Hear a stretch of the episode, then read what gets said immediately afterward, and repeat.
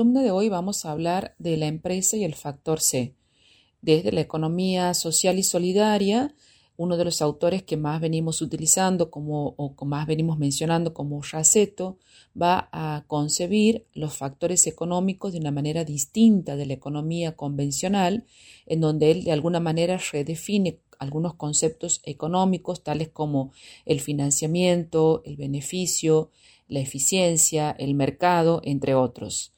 en primer lugar, eh, va a concebir a una empresa como una organización económica que va a ser la encargada de la gestión y la potenciación de diferentes tipos de factores, entre los que podemos destacar los factores productivos, eh, los cuales son puestos en funcionamiento para lograr una consecución de, de, los objetivos que se propone la empresa.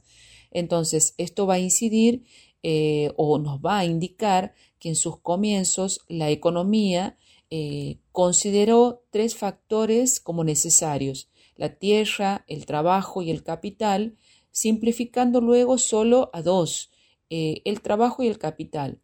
Posteriormente se reconocería la importancia del factor tecnológico y el conocimiento, también la gestión, desagregándose, por lo tanto,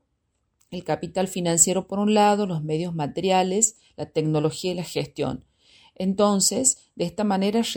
Raceto eh, agrega eh, a, todo, a, la empresa este factor C como fuerza de la solidaridad o cooperación convertida en fuerza productiva. Esto va a significar, eh, por un lado, la unión de conciencias, de voluntades y sentimientos detrás de un objetivo compartido por un grupo de personas. Entonces, de allí es que surge una potente energía eh, de la realidad social que puede interactuar activamente con los demás factores eh, tendiendo a la capacidad de aumentar la eficiencia conjunta dentro de la organización. Entonces, también podemos decir que Raceto parte de un reconocimiento más amplio, más complejo de los factores que intervienen en la producción,